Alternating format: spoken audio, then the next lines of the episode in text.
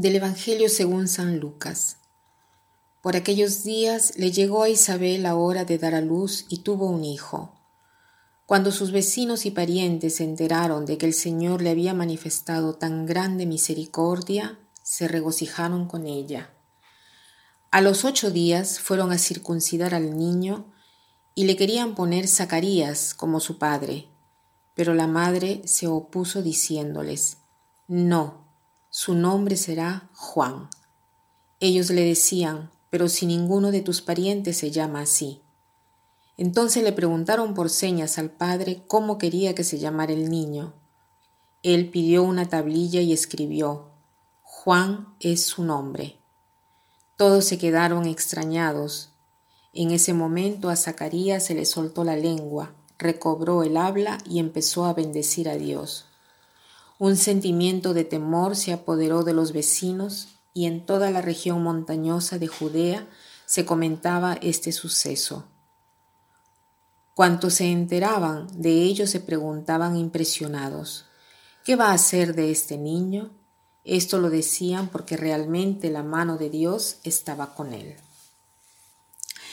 Este Evangelio es un Evangelio muy bonito porque se ve cómo Dios ha obrado en esta familia y cómo nosotros podemos leer este acontecimiento maravilloso antes, días antes de la Navidad.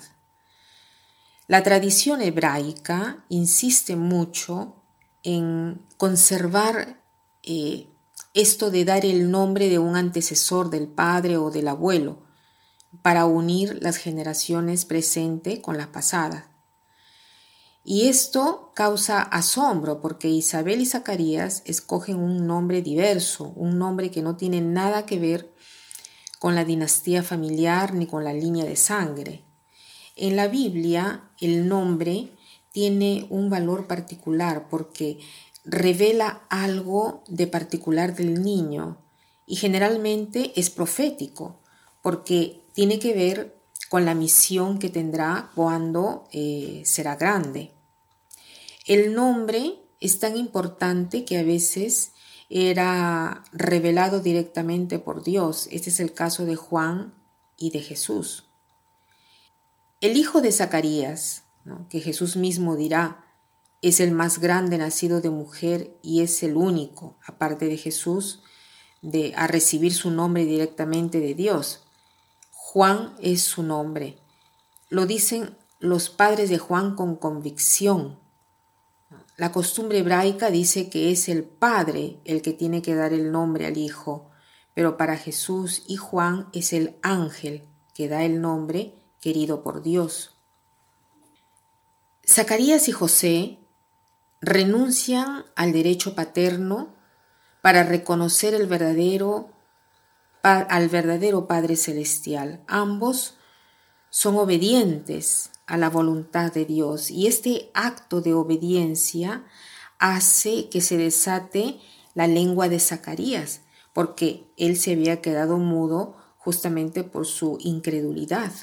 Ahora su fe es la obediencia y esta capacidad de hablar la usa para bendecir a Dios. ¿Qué cosa quiere decir el nombre de Juan escogido por Dios? Juan quiere decir Dios es misericordioso.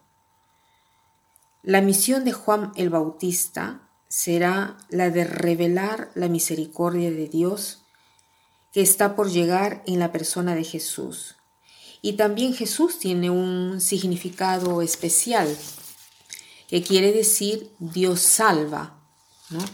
La revelación de estos nombres no hablan solo de la misión de estas personas, sino que revelan la esencia misma de Dios.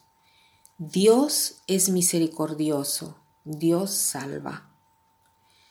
En estos días tan cercanos a la Navidad, cuando eh, estás en dificultad, cuando estás sufriendo, cuando reconoces tus pecados, repite estas palabras.